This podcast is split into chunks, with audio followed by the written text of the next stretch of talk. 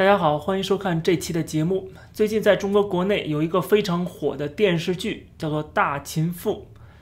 这个电视剧是在中央电视台八套黄金档播出的电视剧，而且据说收视率非常的高。截止到昨天，《大秦赋》在腾讯视频的累计播放量已经超过十三点一亿次，而且在爱奇艺的排行榜中也是第一位。另外，在微博上边也是大家都在。热潮啊，说这个《大秦赋》的阅读量已经超过十四点八亿，抖音上关于《大秦赋》的相关短视频的播放量高达四十一点四亿。我没有去看这部剧，我也不打算去看，因为它讲的就是在这个战国后期，秦始皇如何的通过自己的努力，然后横扫六合，然后这个统一中原的这样的一个壮举啊。基本上，他讲的这段历史啊，首先这个价值观就是。不符合我的价值观的，他现在全网这么的火，影响力这么大，他输出了一个完全错误的、带有政治含义的价值观。这个价值观就是“成者王侯，败者贼”啊！你只要能够成功，你就是伟人啊！不管你杀多少人，不管你侵略了多少国家啊，不管你是呃消灭了多少的这个文化、呃习俗、呃语言啊，不管你是。如何的反人类啊！只要你最后成功了，你就是伟大领袖啊！你就是这个我们觉得非常敬佩的、佩服的人，我就要歌颂你啊！这就是一个典型的一种洗脑剧啊，就是带有中国共产党啊他们的政治的意识形态的东西。大多数中国人根本对那段历史，因为太遥远了，根本不清楚啊！所有的人的历史的。这个获取的这个源头都是我们中小学课本历史课本谁修订的呢？不就是共产党修订的吗？共产党审核通过的吗？所以说，呃，这所有人都是受到共产党洗脑的，然后再通过这种以啊古装剧为包装的这样的一个主旋律，再次给你加深洗脑，就是这个初衷。很多人可能说，你这么说是不是有点夸大？实际上，我们看这个网上的评论啊，特别是媒体的评论，以及这个创作者他自己说的啊，就已经证明这一点了。比如说，我们看到网上讲的什么呢？他说这个《大秦赋》是什么？是影像叙事的历史关照，讲述的是秦王政的奋斗故事。这是央视的评论啊。然后我们再看这个《大秦赋》的导演怎么说的？他说什么？他说我们为这部剧所做的努力，就是要激起人们心中的那股劲儿。那是两千多年来先人们传下来的，是我们血脉里与生俱来的，是愿为国家慷慨赴死的豪情。他说这是全剧的魂，是根，这是他自己讲的，不是我讲的，对吧？这个电视剧的根，这个魂是什么呢？就是为这个国家慷慨赴死，这是他的一个价值观。这个价值观跟我们现在的这个现代文明的普世价值观啊，这个讲求人权。自由啊，这样的价值观是完全背道而驰的。他是要为国家慷慨赴死，不管这个国家是什么样的国家，不管这个命令是正义的还是非正义的，你都要为他慷慨赴死。这不就是共产党一直以来的宣传吗？就是让你做一个党的螺丝钉啊，你要无怨无悔，你不能挑战党中央，你不能反对党中央的命令啊。你即使觉得啊，这个把这些人都杀了是不对的啊，是违反你最初的这个。一个做一个人的人性的不行不，你必须要党性才行，党性要高于人性啊！你要抹杀自己的人性，就是给你们洗脑，让你们听命令、听指挥。他的原话是为国家慷慨赴死，我来翻译就是为党国尽忠。而且看到这个央视的评论标题，我都笑了啊！说这个秦王政的奋斗故事，这就好像说今天你告诉我德国现在要拍一部电视剧，而而是有这个德国政府资助的啊，不是说民间拍的。德国政府资助的，在德国的啊，当然德国没有中央电视台了。总之就是在德国的，比如德国之声发一个什么东西呢？叫做希特勒的奋斗故事，或者把希特勒写的那个《我的奋斗》拍成电影，拍成电视剧，就好像是给我这种感觉。你觉得在德国还不闹翻天了？我们简单看一看秦王政啊，就是秦始皇他做的事情，跟这希特勒有什么差别？基本上本质上是没有差别的，虽然环境不一样，都是侵略他国。然后啊，以什么为借口呢？他当然也有很多借口、很多理由了。秦始皇统一整个中原地区啊，这个在中国的教科书上不叫侵略，他是把这段历史完全美化，变成一个正义的战争。实际上，我们都知道，啊呃，这个稍微懂点历史人都知道啊，不被共产党洗脑的人都知道，他这种战争是非正义的。你凭什么要把其他国家全部统一啊？把其他国家全部给消灭掉，把这些人全部屠杀？为什么？凭什么？对吧？因为你实力强，你就可以侵略其他国家吗？那你可能说，我们自古以来都是一个国家，我们以前是州。请问希特勒去这个占领那么多地方，他也有理由啊。我们都是一个国家，我们自古以来就是一个国家，叫做这个神圣罗马帝国。希特勒是要恢复曾经的这个非常。啊，庞大的啊，这个非常有实力的罗马帝国，对吧？请问这能够成为你侵略其他国家的理由吗？说句不好听的，按照今天这个共产党的这种教育啊，这种思维模式，还有这个大秦赋所带来的这种价值观，说实话，日本人侵略中国也可以给看作是合理的、正当的。日本人强大呀，对不对？日本人先进呢，那占领了中国，成为这个大东亚共荣圈。这难道不好吗？对不对？富国强兵难道不好吗？如果你按照这个大秦赋，按照今天的共产党的这种思维模式的话，就应该觉得日本侵略中国也是对的，因为把中国占领之后，我们共同富裕，多好啊，对吧？日本多先进呢，车同轨，书同文，行同伦啊，这是这个秦始皇做的事情。日本也可以啊，日本到了中国啊，让大家都教日语，所有人都学日语，对吧？这个书同文啊，车同轨，形同伦，我们都按照日本人的生活方式，按照日本人的这个制度来做事情，那么中国不就繁荣了、发达了吗？不是挺好的事情吗？如果按照大秦赋的导演所谓的这个为国家慷慨赴死的话，对不对？那日本人都是为国家慷慨赴死，日本军国主义就是为国家慷慨赴死，我们是不是应该学习一下日本军国主义呢？所以今天我们去，如果我们去看当年的那个历史啊，看到。秦始皇所做的事情，就知道那就是典型的军国扩张主义，它就是一种帝国主义，要实现一个大帝国，所以要把其他地方全部占领，把这些人反对人全部杀掉。实际上，这个从商鞅变法就开始了。商鞅在秦国的变法啊，就已经开始进行这样的一个军国主义的准备。他其实在国内就已经开始搞这种中央集权的这种军国主义了啊，比如说连坐制度啊。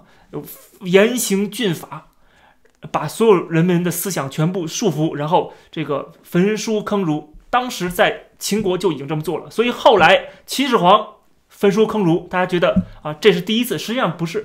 之前在秦国他搞商鞅变法的时候就已经焚书坑儒了，就已经杀人了，就已经开始很多人是血流成河的。呃，如果大家感兴趣，可以看当时的那段历史啊，真正的历史，而不是这个电影里演的。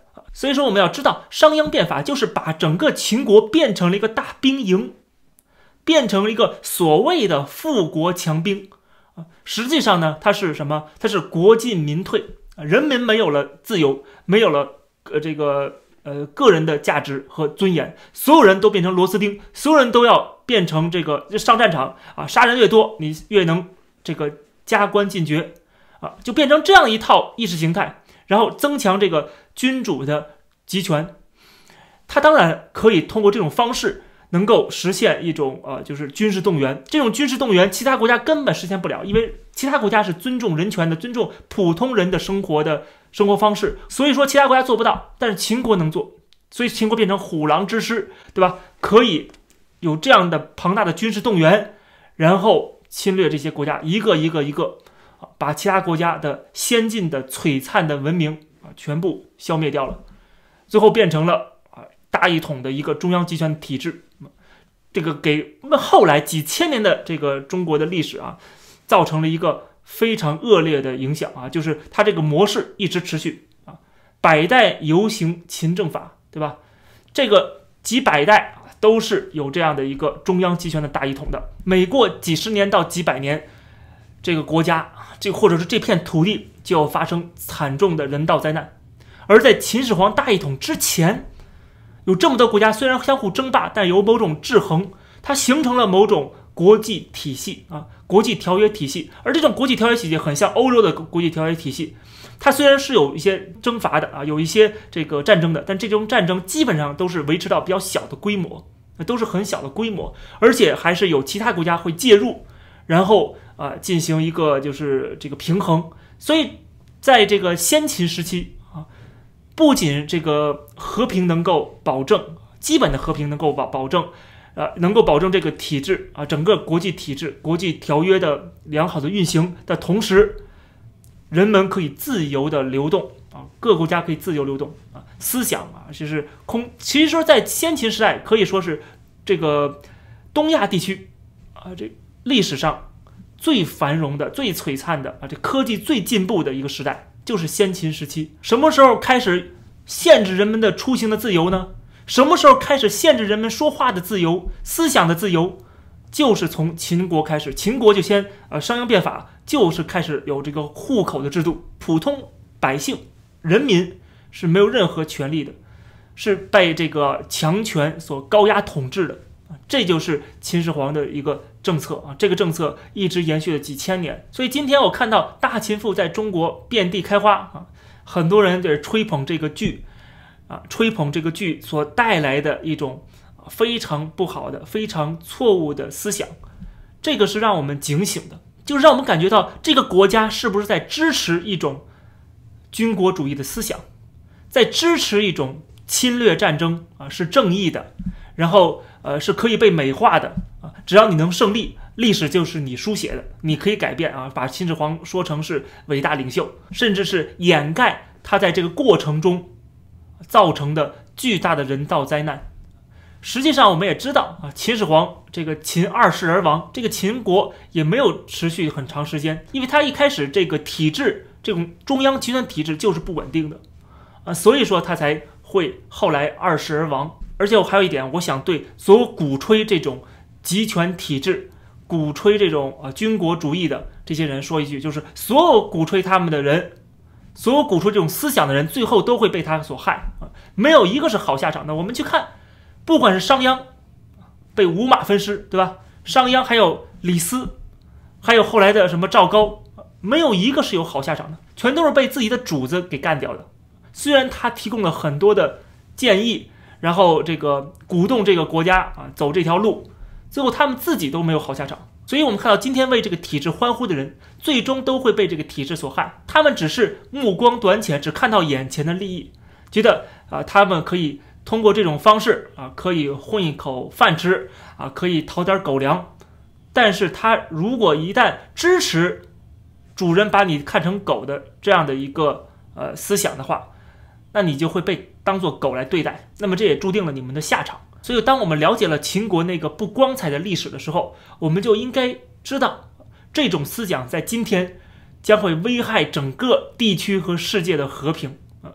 它是有潜在的一个种子的，这个种子曾经在历史上，古今中外都造成了非常大的灾难，而在中国竟然。被吹捧，竟然被鼓吹，竟然还在把秦始皇这样的一个倒行逆施的独裁者、专制统治者捧上这么高的一个舞台，我觉得这是非常非常危险的。我们也可以看得出来，今天整个中共的这个体制就是朝这个方向在走的。习近平已经被定于一尊了，而“定于一尊”这个词儿来自哪儿呢？就是来自。李斯说：“这个秦始皇，我们要了解今天的世界是个多元的世界，是个尊重个人的权利、个人的自由、个人的尊严的这样的一个价值观，这才是现代社会、现代文明社会的价值观。而这种鼓吹大一统啊、集权，然后这个军国主义、侵略战争、扩张主义，呃，甚至是。”呃，这个顶着这个扩张和统一的名号，啊，可以去侵犯个人的权利，剥夺个人的自由，不仅是剥夺个人的自由，是整个进行全面的这个种族屠杀和这个把一个国家给灭掉啊！这样的行为，在今天这样的一个呃，都已经这个有联合国的这样的一个世界，我觉得是倒行逆施的，是在逆历史潮流而动的。所以说，我们最要警醒的就是。这个大秦赋所带来的思想和他背后在鼓动这种思想的中国共产党的政权，还有就是这些为这个体制摇旗呐喊的人，当然他们自作孽不可活，他们的下场会和他们的主子，他们的这个焚书坑儒，屠杀百姓的啊这个所谓的病有天下的这样的一个啊主子的下场都是一样的。我们一定要清楚《大秦赋》这种电视剧给我们带来的危害，以及呃这个背后的一个政治阴谋。这期的节目就跟大家先聊到这儿，感谢大家收看公子视频，欢迎大家点击订阅这个频道，而且我开通了会员的功能，我们会员节目啊每期会介绍一本好书，下一期节目呃也就这几天上线，会介绍一本关于资本主义全球化的书。谢谢大家，我们下期再见。